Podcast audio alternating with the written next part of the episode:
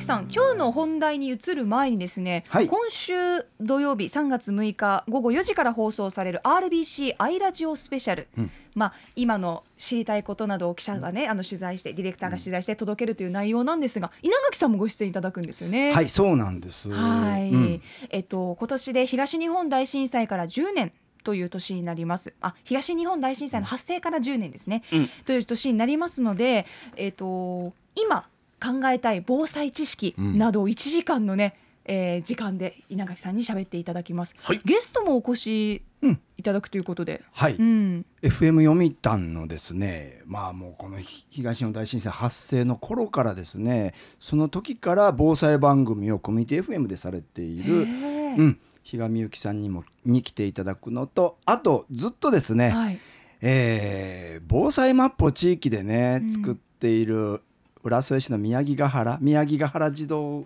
センターの子どもたちにも来てもらおうと思ってね。へえ、子供たちが防災マップ作ってるんですか？そうもう代替わりしながらねずっとねあのそうなんですね。素敵。へうん。え子供たちも来ると。そうですね。はい、うん。えー明日収録だということで、うん。まだちょっと内容未定の部分もあるんですけれども、あそうなんですね。はい、3月6日の土曜日放送予定です。はい。そちらもお楽しみに。お願いします。ではガッキーのワンアクションの内容に移っていきましょう。今日はどんな内容でいきましょうか？今日はですね、えー避難所でのテント設置。これはまあコロナリスクが高まってきてからですねにわかにこの避難室にテントを張るというのがですね、うん。一気にこう広がってきた。で特に行政がもう今までね全然そういうこともあまり考えてなかったのにテントをわっと購入をしてですね。うん。でまああのそのテント災害が起こった時に避難所開設されたらそこにテントを張るのでそこに避難してください。それによってまあソーシャルディスタンスを保っていこうということなんですね、はい。ただいろいろ可能性もあるんだけど課題も多いんですよね。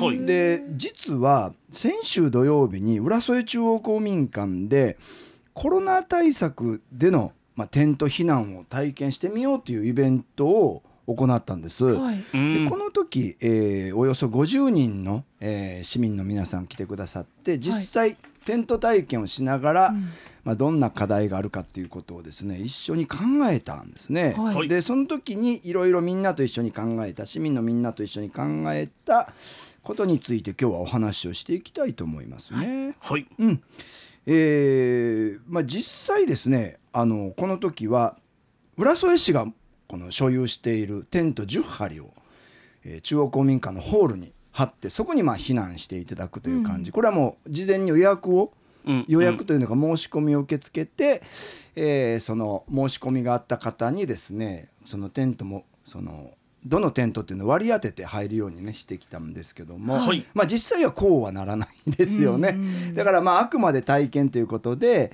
あのー申し込んだ方が、まあ、そこに入ってですねその体験をしてみるという感じで行いました、はい。でテントがもし足りなかった時どうするかということも考えてテント持ち込みたいという方もいらっしゃったんでそういう方もですねあー。2組来ていただいてですね、はいはい。うん合計12張のテントがそこで張られてそこでまあ体験をしたんですね。はい。うん、でこのえ公民館のスタッフのね皆さんのおかげで、まあ、非常にいい体験講座になったんですね、本当によく頑張ってくださって浦添中央公民館のね女性スタッフの皆さん、えー親子で参加された方が多かったんですけども他に保育士さんのグループとかもね。うんうん来られてもう実際なんかこうなった時どうしたらいいんだ？なんかこのイベント自体はキャンセル待ちが出るぐらいですね。へ結構関心高くなってるんだなっていうことがね分かったんですけども、まあ、どんな課題があったのか？実際先週もちょっとねこのテントの話しましたけども、はいはい。避難室にテントを張った時にどんな課題があると思いますか、えーとまあスペースが、うん。結構テントでう埋まっちゃうので、うん。そもそも収容できた人数がかなり減っちゃうってうんいううんこともあるのかな。そうですよね、うん。まあ、うん。えーやっぱり区画がこう一つ一つ大きいので、はいはい。ちょっと定員が減るということはあるんでしょうね。うん。はい。うん。外から中の様子が見れないうん。あーテントの外からね、うん。はい。中が中におられる方がどんな様子かが分かりにくい。コミュニケーションが取りづらい。さすがですね、うん。お二人ともさすがですね、さすがガッキーのワンアクションを聞いて何回目かな？いや。もう多分50何回目だと思うんですけど。もう水待ち検定で外しまくったのにここで当ててやろうと思って。いやなんでここで繰り返そうとするんですか？はい当たりましたですありがとうございます。うん。あのーまさにそういう課題もあるんですね、で基本的なことからですね7つの課題考えてもらいました、はい。まず一つですね。靴なんですね靴。あ靴？公民館のホールって普段土足なんですね、へえ、あうん。そうですか。うん。だから土足で入るというような話最初あったんですけども、い、やはい。はい実際避難所では土足だと極めて危険なことも多いのでちょっとそこからやりましょうということで、えー土足じゃないようにしたんですね、なぜかと言いますと靴の裏にはいろんな菌がついて回るわけですね、コロナウイルスの菌ももちろんつくんだけども、まあ、食中毒に関連する菌も入ってくる、あそうん、こうしたものがまあ避難室に入ってくるとやはりそっか、体調維持難しかったりとかですね、まあうんうん。コロナウイルス、コロナ感染症対策をしているにもかかわらずまずそこから食い止めなきゃいけないということもあるわけですね。うんうん。なのでまあ靴を脱いでそれを、えー自分でビニール袋に入れて持ち込むとかね。もう完全にこの密封した形で持ち込まなきゃいけないし出入り口にも通常は濡らしたタオルとかで靴の裏をはい。うんうん。履くようなこ、あの拭くようなこともしなきゃいけないですよね。はい、そうですね。うん。うん。こんなことしなきゃいけないですね、それからもう一つ床なんですね。床。床、はうん。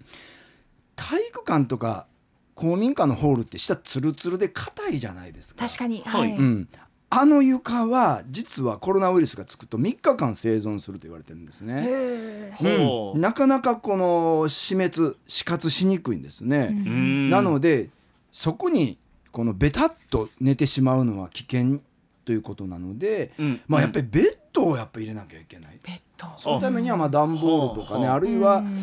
あのーこういうパイプベッドとかをね用意しなきゃいけないということもあるんですね。はいテントって下はないんですか？下もうんないんですよ。あ本当に側だけなんですね。が側とまあ下は一応ねうん。ペラペラはあるんだけども、やっぱりこう下。はい1枚だけなるので、クッション性はもうないってことですね。なのでね40センチ上げなきゃいけないって言われてるんですね床から。あそうなんですね。こういうそれは感染リスクを抑えるために。抑えるためにだからそうなるとやっぱり段ボールベッドとかそういうパイプベッドもいるということですよね。ベッドか。うん。ね。それからまあテントがあればそもそもみんな安心なのかという問題があってこれは過去の避難所でも結構問題になってきたんですね。はいはい。うん。例えば元気な人はいいんだけど高齢者はどうなのかという問題あるんですよ。はいはい。うん、あのまずテント入る時にこうかがまなきゃいけないとかねあこれうんあのか来場してくれた皆さんにも聞いてみるとあの見事にあの腰が痛いとかいうこととかね当てていただいた方多かったんですけども、うんまあ、かがまなきゃいけない。それからテントだと捕まるところがないので立ち上がるのが難しい確とかね。うん。つまりずっと寝たっきりになってしまうことがあるんですね。はいはい。で動かないようになるから余計にその不活発症候群になっていくというのもあるし、うん。テント自体が柔らかいので例えば、よろめいた時にテントを掴んでそれがガチャッと壊れてしまって転倒して怪我をするということ。これも実は過去の避難所で段ボールの仕切りとかでこううんいう事故が結構発生してたりするんですね。うわそうか。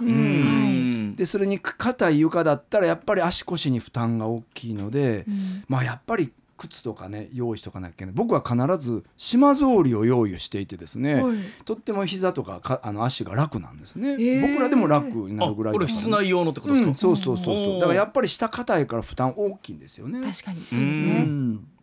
あとはまあテントの位置をそもそもどうやって決めるかとかですね、うんあの早い者勝ちで来た人がいいのかみたいな問題それどうやって決めるのか。うん。あうーん。そっか、ね。健康な人ほど、まあ、入り口から遠そうそう。遠くの奥の方にしたりとか、うん。逃げ足の速い人ほどね一番いいとこ取ろうとするじゃないですか。これ花見の席を取るのと一緒でプロ野球の自由席取るのと一緒でね。うーん。うん。確かに。でそういったものをですね、運営する職員が市の職員が大体運営することになってるけどもまずは間に合わないですよね、はい避難者来るまでにね。これはその避難された方でどうやって話し合って決めていくのかという問題もありますよね。うん確かに。な、そこまでうん緊急事態で、うん。もうそこまで落ち着いてねバランス見て配置できるかって考えたら難しい問題ですね。難。しいですよね。これみんなパニックになってたりとか、慌ててたりとかするしね、うん。それからそういうコミュニケーション取る状況じゃないことあるよね。うん。うんでまあそもそもテントが足りない状況の時どうするのか問題あるよね。はい。あの去年の九州山口の豪雨の時に500箇所でですね避難所満杯になってもう入れないから他行ってくださいという話になったんですね。うん。うんでこのテントが足りない場合どうするのか。確かに今回10針っていうのは、うん。この全部活用した10針だったんですか、そうですね。へえ、うん、なので、うん。まあねそのテントの数だけ避難者来るわけじゃないしそうですね。むしろ避難、ね、うん。避難者がこう殺到してしまうとどうするのかいう問題をねどう考えていくのか、うん。それから持ち込みテントも例えば難しいですよね。一人だけものすごいゴージャスなテントをね持ってきて、うん。なんかこう余裕かまされたりするとバランス悪いんですよね。ちょっとなんか精神的にもね。で大きさもちょっと違ったりすると、ねそれまた揉めそうな感じもしますよ、ああそそれもそうか。